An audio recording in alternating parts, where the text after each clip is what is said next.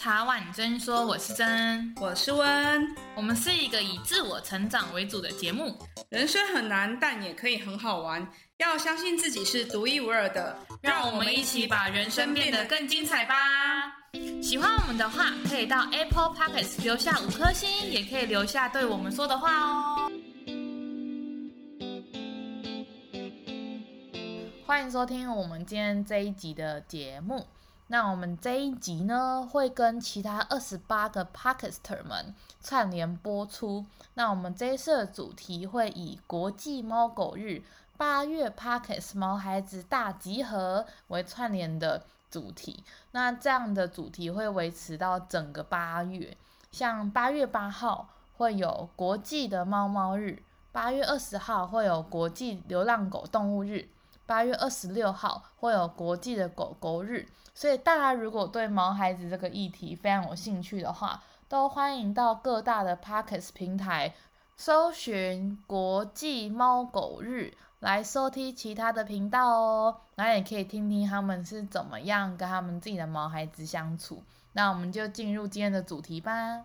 领养猫猫很难吗？你该知道的这些事。常见问题集，我们今天超级荣幸邀请到浪图，然后的两位创办人来跟我们分享，就是怎么样的领养猫咪。那会有这一集的原因，是因为我发现好多人都觉得领养猫咪好难，然后后来就打退堂鼓不养了。或是后来就决定说，那他去路边就收编一只猫咪或狗狗这样，或是有一些人甚至就选择去购买这样。那我觉得这是一个很可惜的事情。那我后来在网络上看到浪图这个平台，那我看他们的 YouTube 啊、Instagram 跟 Facebook。然后我觉得他们的理念是我自己个人觉得认同的，然后也是觉得大家如果要领养，那也可以往这个方向走，或是可以去找很多他们的资源，跟他们有一些就是猫咪的，就是喂教那种，大家都可以上去看。那我们现在先请浪图的两位创办人先自我介绍一下。Hello，大家好，我是浪图的 Jason，浪图的 Sean。团队是在一九年七月的时候，我们建立了一个通报平台啊。这个通报平台呢，提供所有人在上面可以免费去发布就援送养协寻的资讯，希望可以用更好的媒合方式，然后让有需要帮助的人跟可以提供帮助的人可以做到媒合。那我们在二零二一年的时候也开了 YouTube 的频道，上传了第一支影片，希望可以身体力行的去推广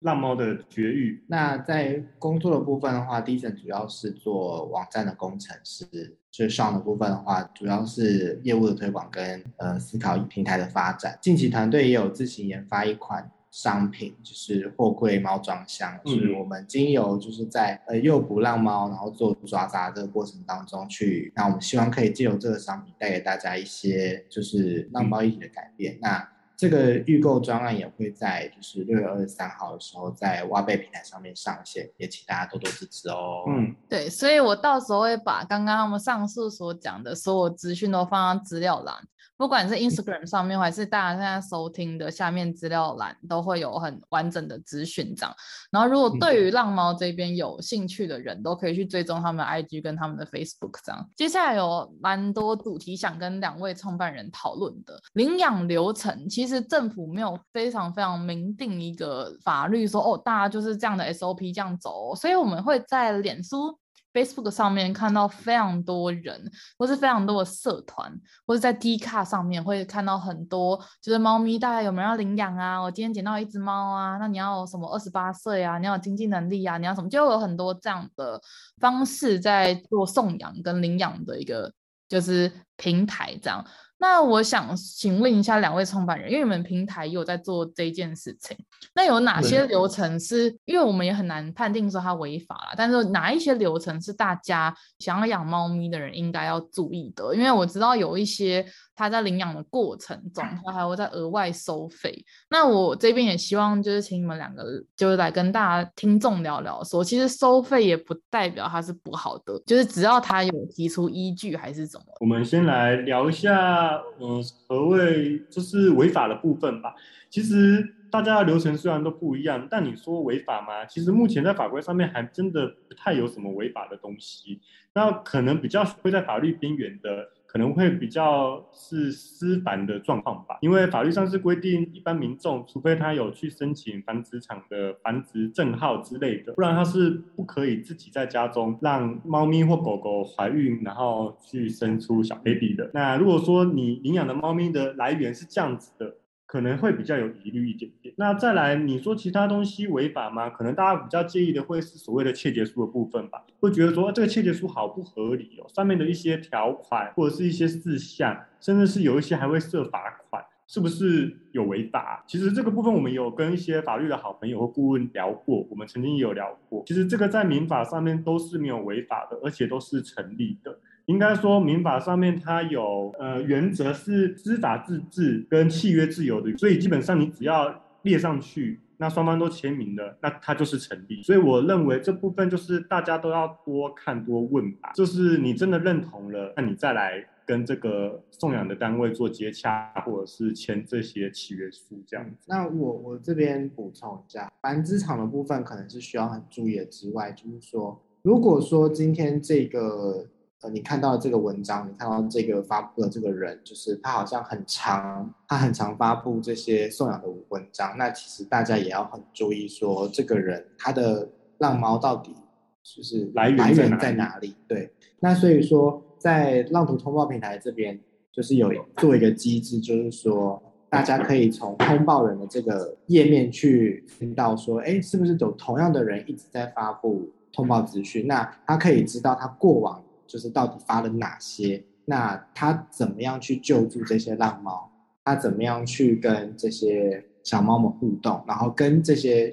认养人互动，避免说是不是他有囤猫的这个问题存在？如果他确实是有囤猫的这个问题存在的话，那其实这个可能也是有违法的情况。简单来讲，就是在浪图上面，他们有设立一个机制，那你可以只要曾经在上面发过，就是要要送养猫咪的，所有都会在那边的历史记录，都可以看到这一个送养人或者这个领养人他们的一些状况，跟他到底多频繁的在送养猫。或是这个领养人他哪时候领过？嗯、那目前猫咪的状况怎么样？我觉得其实真的需要被记录啦，因为其实像脸书非常多的社团，我觉得大家都非常有善心，也非常有爱心，想要帮助这些猫猫跟这些狗狗。但是有时候真的网络上的资讯非常的多，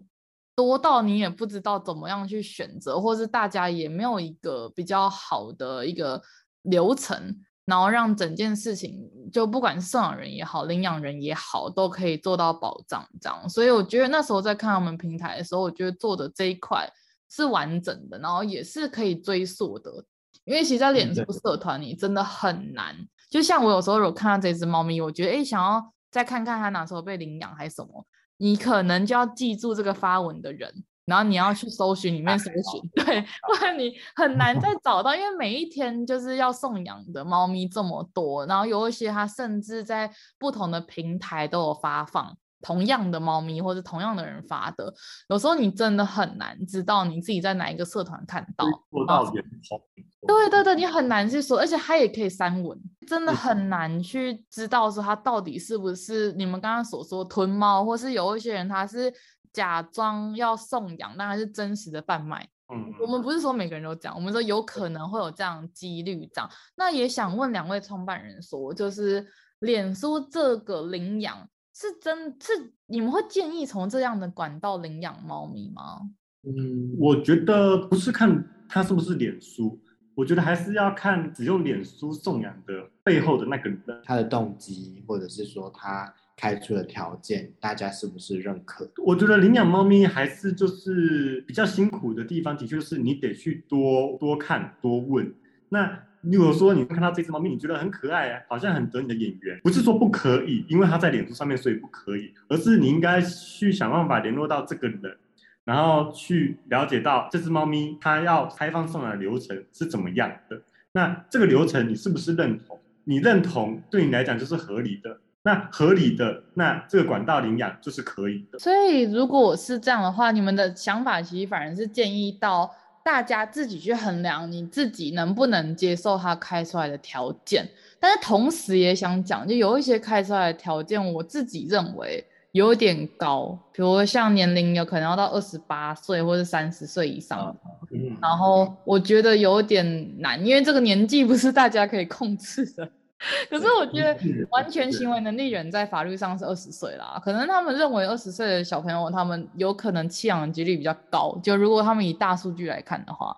但是这个会很难去定夺啦。那刚刚浪图他们的想法，我觉得也不错，就是你认为这只猫咪你真的很喜欢。你可以为了他做到哪些事情，或者你可以为了他，然后去满足送养人的所有条件，那也不错。这样，可是我这边也想问一下浪图，你们的领养机制是怎么样？其实也不是说，呃，你可以为了对方做到什么程度，这样好像有一点，好像真的有点辛苦。但是主要还是在于说，你认不认同对方所要求的这些事项。如果你都认同，你也不觉得这样。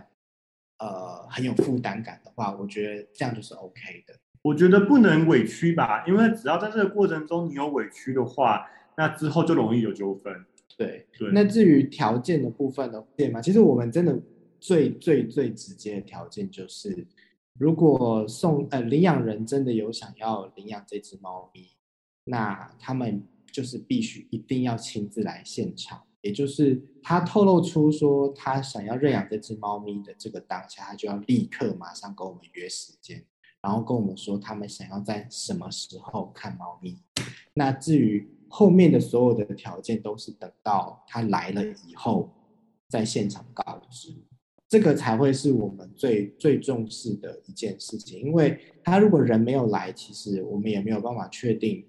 这个人是谁，那他说话的。方式，或者是他对于猫咪的互动之间的关系等等的，所以我们真的首重。嗯，那后续的，呃，应该说还是可以跟大家跟大家分享一下，就是我们整个一连串的流程呢。我们就是会希望说，他来看过猫咪之后，喜欢的话，线上先帮我们做线上的登记。我们确定也可以把猫咪给他的话，我们直接约动物医院。那因为我们要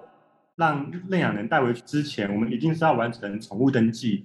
跟晶片的植入的，这是我们比较。看重的事情，然后等到这些都完成了，我们才可以让认养人把猫咪带回家，这样子。对，那我们也会在切结书上面写上，就是认养的案件编号，包括这只猫咪原本的病历号码等等的。对，然后也会提供，就是他在我们安置他这个期间所记录下来这些收据，嗯，医疗部分的收据这样。那医疗部分的收据也会麻烦认养人。帮我们做负担，这个是我们会希望认养人要做到的事情。希望可以把这些金额可以持续下一只，我们这边可能抓到需要再送养的猫咪使用这样子。嗯，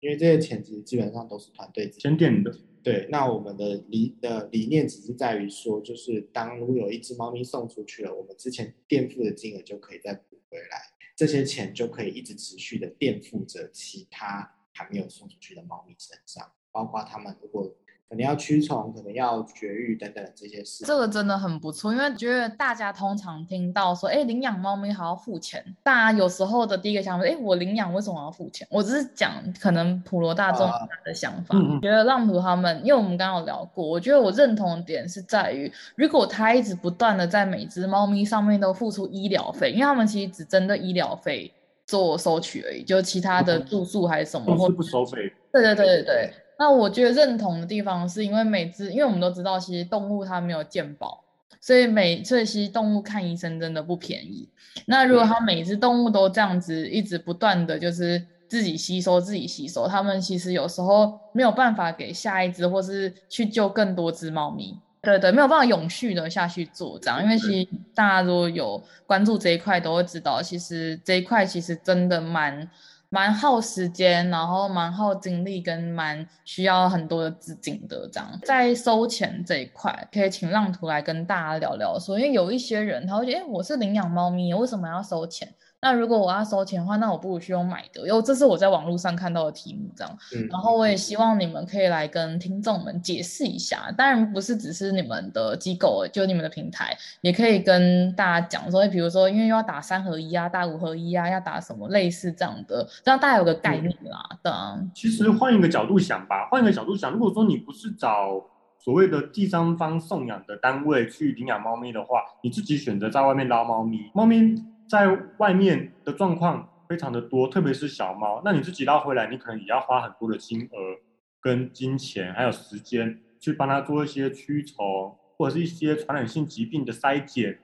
跟一些他目前身上有的状况的治疗。所以我觉得这些医疗的，如果说单纯以医疗的费用来讲的话，我们这边认为不会到不合理。当然，前提是这些医疗的名目应该是要很清楚明确的条列出来，让认养人知道的。为什么会需要这些费用？这些费用之外的费用，补贴补贴他一些其他的罐头啊消耗，对，或者是或者包杀，或者是说我们知道有一些送养猫咪的中途或者是爱爸爱妈，他们可能会有一些轻送啊，例如说，不管你住在哪边，我最后猫咪交给你的时候，我都会自己开着车带猫咪去你家一趟，把猫咪交给你。那可能就会说，那可能车资的部分会有。补贴的部分等等的，那其实很多的费用都是中途爱爸爱妈他们希望补贴到这些猫咪身上。对，至于你认不认同这些费用，我觉得就回到刚刚的那个话题了，就是你觉得合理的，那你就是认同的，对啊，或者是说你真的觉得他们很棒，你也你也不介意。赞助他们一点点，那这些钱你会觉得这是一个帮助，对，你会觉得觉得是一种规定，对对，你会觉得你反而付的很开心，对啊。如果说你真的喜欢他，你觉得他做的事情很棒，你觉得你这些好像多给他的钱可以让他做得更好，帮助到更多猫咪的话，那你就会觉得这个钱你付的是很很开心的。那如果说你不认同的话，那这个收费对你来讲就是不合理的。在平台上面，其实还是会有其他的送养人。那我们浪图这边也目前也没有一一定的既定的规范，说大家一定要做。那那我们分享我们浪图的做法，就是说我们一定会记录说他当天进来进场之后，他一定要做进场，对对，进进来之后，他被抓到以后，必须一定要先做的是二合一的。快筛血检，嗯，我们一定要确定它有没有猫传染病，嗯、也就是现在大部分比较比较严重的就是猫白血跟猫艾滋这两种。另外的话，就是如果它有所谓的呃拉肚子的这种情况，那可能就要再额外再做肠炎的三合一快筛。嗯，那当然这些金额基本上就是每一间医院一定都会有不一样的，就是可能会差几百块，差几百块。但是这些费这些项目其实是不会变的。嗯，所以你要。可以去比对的是这件事情。那再另外就是呃，因为体内外驱虫的部分，这是基本上中途都会做的。嗯、对，那如果说今天遇到的是比较年纪比较大的成猫，那我们可能也会预先先帮他做自费型的结扎。那这个金额也我们也都会请动物医院这边帮我们把这些名目全部都写清楚，以金额分开去让认养人知道说哦，几月几号做了哪些项目。那其实，如果说你今天是一个负责任的送养人的话，其实你会知道今天做这个医疗是为什么，那你就有办法去告诉认养认养让人。对，就是比如说今天为什么要吃这个药？哦，今天这个药跟其他药有什么不同？就是都是驱虫药的话，那为什么要吃这个驱虫药？哦，因为这只猫咪它可能的条虫很严重，没有办法只单纯靠滴剂滴剂就可以办法解决，它可能还要再吃口服药，或者是说今天这个不是口服药。它可能是而、呃、不是胶囊型，它可能是液体型的。为什么？因为它今天可能得的是球虫，那这这种虫的那个传染力可能很强，或者是它造成的腹泻的情况很严重，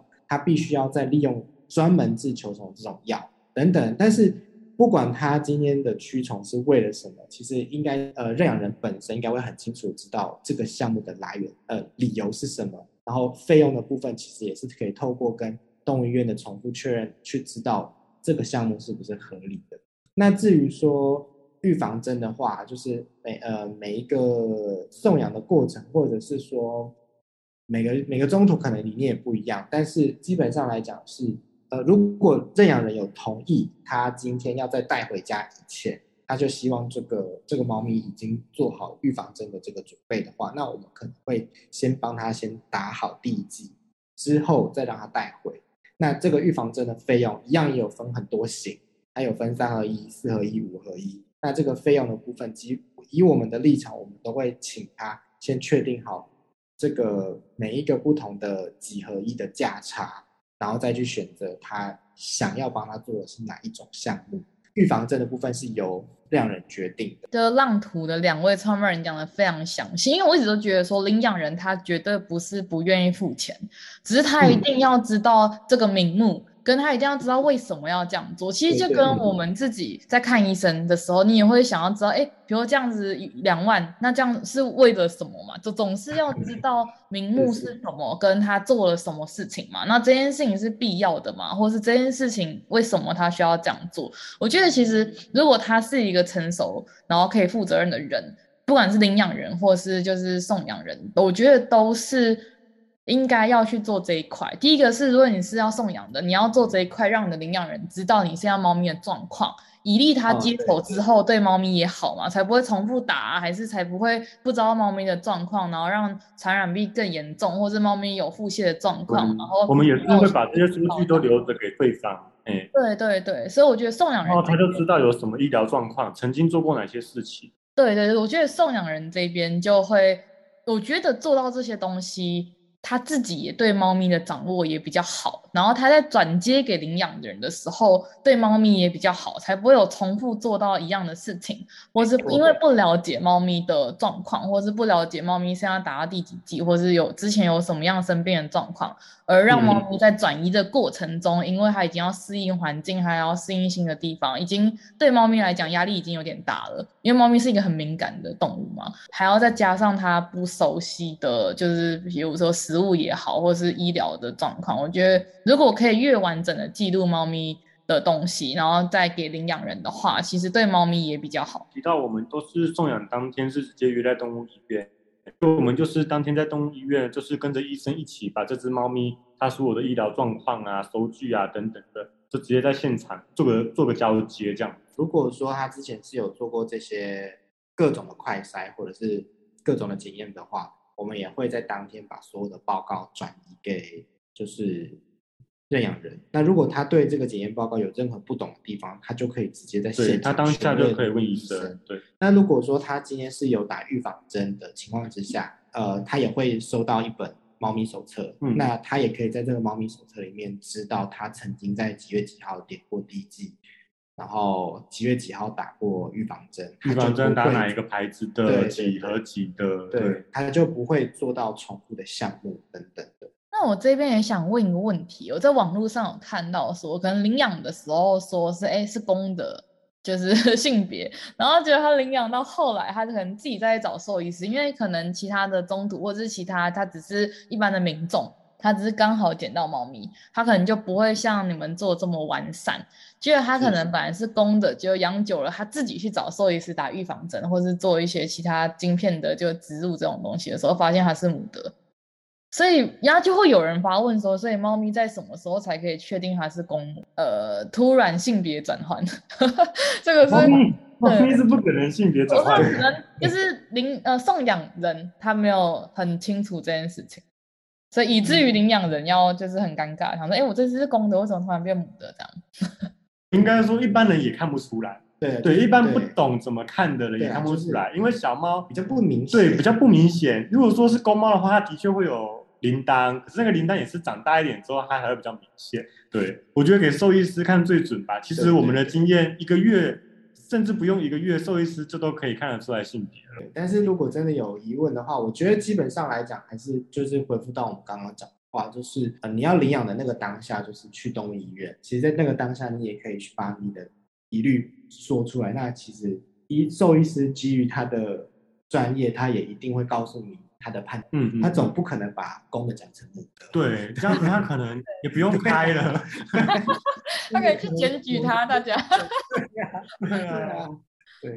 我也想问一下，就是比如说有一些一般民众捡到猫咪在社团发问，就可能发就需要就找人领养啊，找就那种铲屎官啊什么这样的时候，他们在领养，就是想要领养的人。是不是也可以先去了解你们刚刚提到的那个猫咪身上的传染病，就是猫白血跟猫艾滋这一块？因为我想表达是说，因为你们前置作业做得非常好，但其实有很多就是送养人，他其实不是这方面的专业，或者他真的只是捡到猫咪，然后他们家不能养。因为其实我有时候在 D 卡或者在脸书看到，其实有时候是他可能才大一，或是他只是一个一般的民众，他也。不一定会有那个经济能力，或者他也不一定会有这样的呃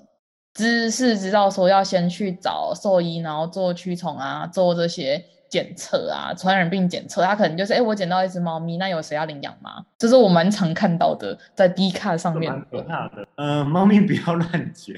对 对，如果他刚好今天就是，当然就是因为我们不知道，所以我们不会去帮他做这块筛。那你可能也不知道他身上就是有什么传染病的。这个状况之下，可能就是不知者不罪，或者是说你可能也不会觉得心里没有负担感。可是万一就是今天送出去的那个当下，就是你发现他身上有严重的传染病，其实不管是对于送养者来讲，还是就是认养者来讲，其实也都会是一个很大心理负担。因为你没有办法确定的事情是，如果我今天真的有心想要认养，就是他可以在我的身上哦，对，很难过哎。如果他是因为自己有，就是他因为本来就有传染病，不是因为领养人的一些作为，然后而离世的话，那个对领养人其实很伤。对，而且而且，我觉得这也是一种责任的厘清啊，就是到那这只猫咪走了的原因该，该对啊，该算谁的？或者是说，其实也是一种保护，就是说。嗯，它在什么时候就得病的？嗯，所以我们一定是抓到了当下，确定这只猫我们团队要安置要送家，我们当下就立刻会去把该验的都验一验。对对。那我觉得其实猫传染病其实也不一定是说它是一个很可怕的一个什么样的印记，而只是说你可以在你领养到它之前就先知道它有这个病程，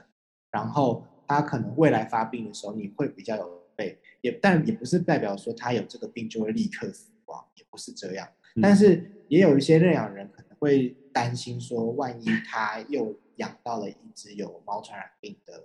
的猫咪，新猫是这个情况，他可能没有办法陪伴它多久，他又要再面临那个死亡的这件事情，是一件很难过的事情。他可能也会希望他在下一只领养猫咪是不要有猫传染病的。所以我觉得，其实每个人心态都会有一点不一样。那至于说他应该在领养之前做哪些事，或者是他在送养之前应该做哪些事，势必其实也是可以在就是网络上在在看到这些文章的时候，其实你可以去针对你不了解的这些名词或者是病名，可以先去做搜寻，了解一下，哎，这个写的到底是什么意思，或者你就去兽医师。对，那在这个过程当中，其实你就会知道一些讯息，说你也要需要去评估你自己能够做到帮帮这只猫做到什么程度。我觉得这也是很重要。我不，我认为不能去苛责那些可能没有相关经验，可是他却真的捡到猫咪的人。对对，那不过我觉得以认养人要注意的事情，猫咪是不是有传染疾病？我认为这个是认养人一定要去询问跟在意的。特别是如果说他家已经有其他猫咪了，比如说他家有一只健康的猫咪，可是他领了一只新的猫咪回来，可是这只猫咪是有猫艾滋的，可是他并不知道。嗯，对，那这样子对于家里已经有的那一只来讲，他就有一个风险在。对，那我认为领养人应该都要能够去注意这些事情，就算捡到猫咪的人，他不知道，不知道，那跟他领养的当下，你可能就要跟他讨论，那这只猫咪有没有办法先验什么东西？对对对。是不是基本的检验可以先验？那那个费用谁要出？大家要怎么样负担？大家要怎么样负担？那我觉得就是在沟通讨论这样子。那不过这一块的确是需要被注意一下。对，那也不只是猫传染病的部分，我觉得其实寄生虫的部分也是蛮重要。就是像刚刚前面有提到那个，就是体内外驱虫的部分，其实不只是第一季，就是说，呃，如果它现场是在兽医师手上的话，这只猫咪其实也是。可以被检验出就是肛门或者是肠道部分面的状况，那其实医生可能也可以在这个情况之下就先判定说他的肠道内是不是有其他寄生虫存在，那他就可以一并的去做口服或者是滴剂的这个些使用，避免他他今天带回家里之后，因为不知道或者是没有做检或者是没有投药，然后把这个病传染给。其他的猫咪，或者是把其他的，就是把这些寄生虫再传给其他的猫咪。那其实这样的交叉感染之下，其实对猫咪其实也都不是一件好事。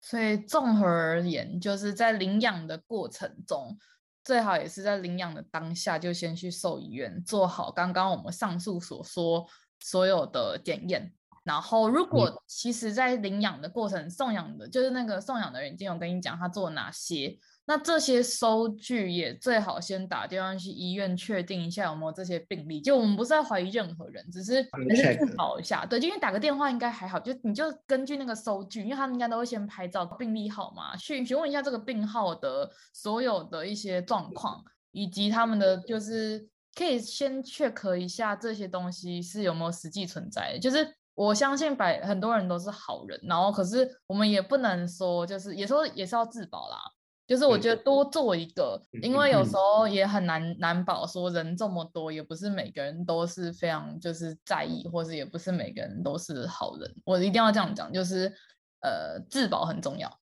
就算我们有善心，我们爱心，但是也是要自我保护。这样就像刚刚两位创办人说的，其实有时候呃我们在领养猫咪的时候，也要去衡量自己的能力范围。嗯，这很重要。对，就是真的要衡衡量清楚，你可以做到什么程度。那你真的有办法为这个生命负责吗？因为我一直觉得它是一个生命，它不是只是需要吃，它也需要陪伴，它也需要关心。就是有很多不是呃，不是我们能形容的，就是说啊，就给它吃啊，给它水啊，给它看医生这样。有时候它也跟人类一样，它也需要人家的关心，也需要人家的陪伴，它也有它自己的想法跟它自己的个性。不过针针对这个部分的话，我我我想要就是额外补充一件事情，就是呃，对于每一只猫咪的个性，其实真的都有不一样的地方，所以我觉得可能有些认养人可能会想要许愿，就是说他希望他这个 是什么样子。我觉得这个真的这个某方面是在考验认养，呃，考考验送养人，那某方面其实也是对他自己造成困扰。你就是看着他的成长，那我觉得这个才是陪伴的这件事情上面很重要的一件事情，而不是先去预设好他应该要是什么样子，而我只喜欢他这个样子。你喜欢很亲人的猫，你喜欢很很会塞奶的猫，那所以如果它今天表现出它比较不亲人的一面的时候，你就不爱它了吗？我觉得就是还是需要他大家先去思考的问题。就是不只是只有病程的部分，对，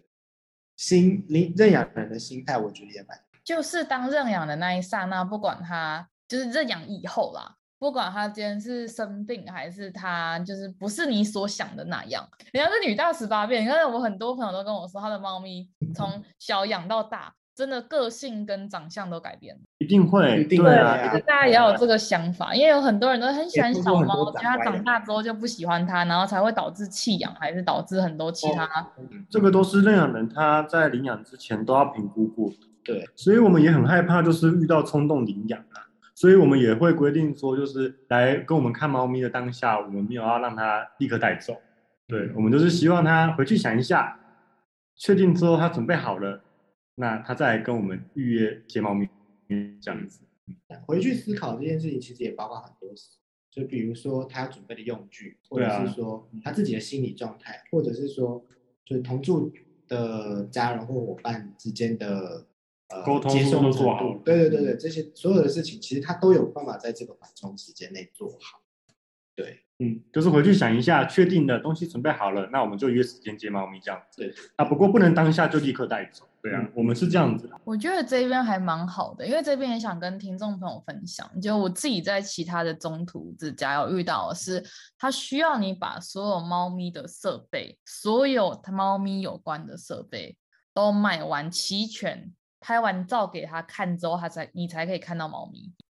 那我我 自己是觉得，我个人哦，个人这没有对错，这个人只是觉得，因为还没有看到猫咪，你也不知道猫咪的个性，也不知道猫咪的习惯跟它的大小。当然你会知道它可能几个月大之类的，但是因为很多猫咪它可能有一些猫喜欢关笼，有一些猫咪喜欢在外面拉拉手，就在外面这样放，就是在自己家里面这样让它走动这样。那有一些猫咪它可能就是比较喜欢安全感，然后有些猫咪它。很喜欢玩玩具，或者有些猫咪它不喜欢。其实我觉得这个刚刚就是，我觉得这个每一只猫咪就想象成每个人类，每个人喜欢的东西不一样。那每只猫。喜欢的东西也不一样，所以我刚刚听到浪图他们的做法是：哎，先让你看猫咪，然后你跟它相处过后，你回去思考，谨慎思考完，你真的决定你要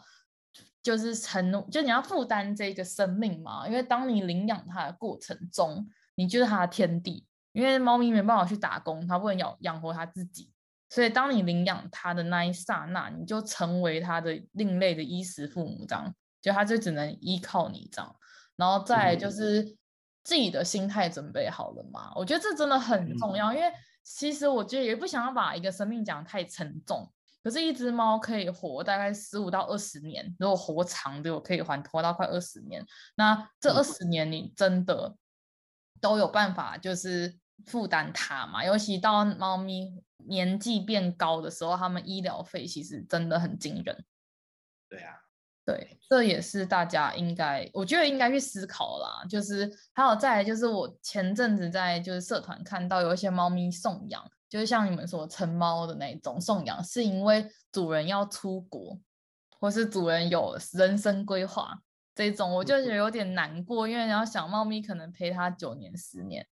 然后，因为他自己的个人因素，所以他把他的家人，然后就这样送给别人，这样他认为他有好的对待。可是对我自己觉得，呃，我觉得当养他的那一刹那，真的要想清楚，觉得你要陪伴他到他有一天离开地球的时候。你在你今天想要养这只猫咪的情况之下，其实这个当下其实要做的心理准备也包含说你的生活形态。要做改变的这件事情，或者是说，如果你今天呃认养的是一只呃呃大家希望的这种呃亲人的猫咪，其实亲人他的他的另一个层面想要展现出来的样貌，就是他容易撒娇，他可能很黏你。那相对的来讲，你需要陪伴他的时间，嗯，对，就会更多。那那你做得到吗？你有你有这么多时间可以？应付这只是撒娇的猫咪，最简单的抚摸或者是梳毛这些，就算是这些最简简单的事情，其实对于一些很敏感的猫咪都很重要吧？对啊，所以你你能够不能够做到这个形态，就是让它你的生活会因为这为了它而改变这些这个心态。就你们的那个案例啊，就猫咪可以自己选主人的，它有感觉的。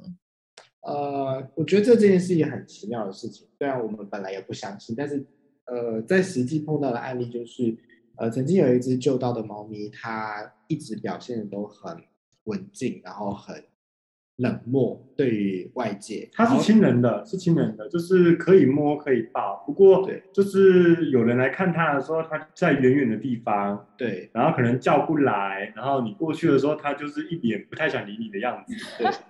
虽然他可以给你摸，可是你可以感觉到它，它就是不情愿啊。对对对对，可是明明就来了很多，就是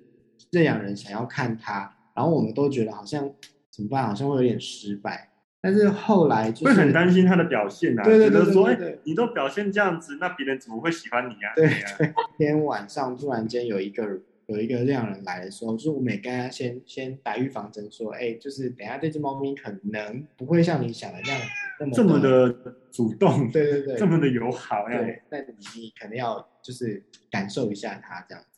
结果也没有想到，就是这个人他这两人进来房间以后，那只猫咪就靠近他，然后就直接躺在他的大腿上睡觉，然后就是完全就是惊呼，就是觉得。怎么会这样？那表现跟跟平常就是完全不一样。然后那个认养人也觉得说，哎，还好吧，有没有没有你们讲那么夸张？哦，他很乖，他很可爱呀之类的。对，所以这就是一个很奇妙的过程。因为他最后就是这个这个认养人就是一样，就是我们也是跟他讲说，你你回去想一想。但是他过了三天之后，他就决定他就是要再来看他，然后也就是决定要把他带回家。嗯，对。觉得就是有时候猫咪它也会感感感觉到吧，它可能会感觉到它喜欢的人的气味，或者是这个人散发出来的气场，就是符合他的心意，那他就会愿意跟他好一点。对对对。只是只是觉得说，如果可以让领养人先看到猫咪有一些互动，基本的互动，然后有基本的了解，然后也让猫咪去习惯可能未来要养它的人。我觉得其实对猫咪跟对领养的人是好的耶，就像我就我觉得举例人类来讲哈，就像我们刚开始遇到个朋友，我们也不知道他是怎么样的个性，你也没有办法刚开始就跟他很好啊。其实猫咪也是这样，它也刚开始遇到一个对它来讲陌生的人，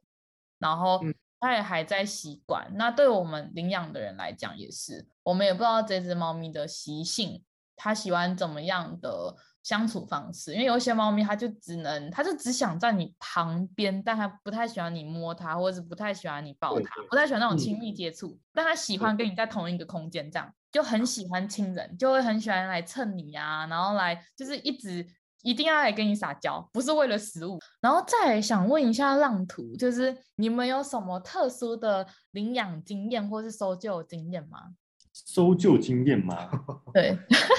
数量很多算吗？一一窝猫，对之类的哦，那种其实真的还蛮可怕的。就是一窝猫不是你们想象的那样的。对，我们去的那个地方是，就我们之前有拍片有拍到，就是那是一个就是小巷的 T 字路口，对，然后那就是从我们进去，然后帮那个区域就是抓小猫。然后到开始帮那一区的所有的猫咪做抓杂，前前后后我们总共抓到了三十只，三十多只。那边总共就一个小小的街街口而已，总共清出来的猫是接近四十只。对对，那个时候真的是花非常多的时间。对，包含那个时候小猫就好多只，因为那个时候其实那个区域太晚才开始对外求救，或者是说想到说。可能要来处理这件事情的，导致那边的猫的数量已经过多，而且季节上又刚好是发情后的那个时候，就是所谓的奶猫季的时候，所以那边清出来的幼猫真的是很可怕。那时候也是跟一两个对有在做中途的朋友拜托帮忙我们消化掉这些猫，对。所以可能并不是看到小猫，可能别人会觉得很可爱吧，可是对我们来讲会有点有点可怕。对，我觉得很可怕。我看你刚才是好可爱啊，很多水汪汪萌萌的这样，就听外人讲。那个对，那个很那个很可爱，也要经过经过照顾吧？对对对。就是你从外面真的是这种捞回来的，没有办法这么可爱。因为第一，它可能脏兮兮的；第二，它可能小猫最常见的问题就是它眼周会有感染，它可能就是肿肿的，或者是说有很多分泌物，这都是小猫很常见的状况。那像那种已经 po 到网络上面那种美美可爱的照片啊，那基本上都是爱爸爱妈或者是中途都已经整理整理过，对，嗯。像我们那时候，就是我们的 logo 猫一刚开始就是，呃，意外收编的一只小猫，它叫阿牛。它就是我们一开始就是想说，啊，我们就跟大家一样嘛，我们就救到了，然后我们就发到网络上。对，最一开始，最一开始还很傻傻的时候呢，应该送得出去吧？嗯，对，结果就没想到送不出去，送不出去啊！是怎么了？阿牛，你讲的不？我们就真的不了解这个这个区块的这个属性吧，所以我们真的是很真实的把它的丑小鸭的模样放在。后来就是也花了一段时间，终于把它对，就是打理好，然后身体也调理好，然后终于变成一只比较可爱的猫咪外形。所以我们才会说，在小猫在我们眼里来讲，其实是可怕的，因为它代表的是更多的时间照顾跟责任。因为你没有办法确定他来的时候的身体状况如何，也很有可能他如果今天太小，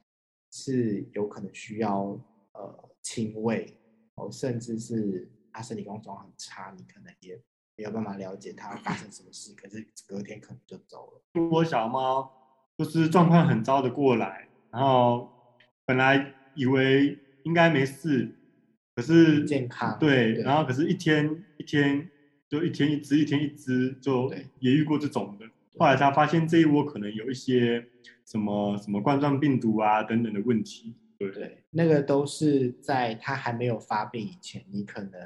验不出来。对啊，有一些状况是这样啦。所以小猫的问题真的好多哦。所以我们看到是比害怕居多。国外的一个影片，就是他他今天去。户外的时候，然后发现地上有一只小猫，他觉得很可爱，想把它捡回家。就在他把它举起来的那一刹那，可能就突然间从草丛就是扑出来了十几只小猫。那可能大家都觉得哇，好多小猫。现在那个当下，我真心觉得好可怕。对，我也真觉得好可怕。那怎么办？猫带回去吗？怎么送？天啊，压力好大哦。就是流浪猫跟流浪狗真的是从节育开始。对，一定要从节育开始，因为你源头没有控制住，真的是你救不完也送不完啊，那个太多了。一方面是你投入的资金、投入的心力，那另外的话，就是总有一天养猫的户数一定会饱和，送得完。对啊，对啊，如果不做源头控制的话，那我也想问一个问题：如果大家通常在外面看到流浪猫，那它要怎么确保说它就是，如果一般的民众，也就是觉得，哎，要多做节育这一块，可是因为他们不是专业人士，所以他们是不是也是就是联系你们或是其他的机构去做？因为我知道现在有一些是就是原地放养，就是。他没有要把它抓去收容所，因为大家都看过十二夜嘛，那个是很难过的事情。然后，所以现在有很多的政府也好，或者是很多的机构都在做，就是就是如果他的那个环境没有不好。也不会造成就是被车可能撞到啊，或者对猫咪或跟对人都不会有影响的话，有一些是结扎之后原原地野放的。民众如果有看到，那他们是要怎么样去联系管道？因为我相信民众自己抓猫真的很恐怖，就是我怕猫咪受伤，我也怕 就是听众受伤这样。呃，应该说我们虽然不一定有办法每一件都亲自去，但是我们非常欢迎大家浪图的粉专或 IG。就是我们可以接受他们的咨询，然后我们教他们可以做。我们非常愿意告诉大家，就是亲自来做这件事情。当然是在于就是安全的情况之下。我觉得主持人提到这一块，就是可以再多聊一下，就是抓猫这件事情，其实我们认为它并没有很难。嗯嗯，对。所以我们才会为了这件事情开了一个 YouTube 的频道，我们身体力行的分享我们每一次出动去抓猫的过程给大家看。除了可能大家会觉得很有趣、很刺激之外，也希望可以潜移默化的让大家知道这件事情一般人就可以做了。是，并不是说一定要一定要专业的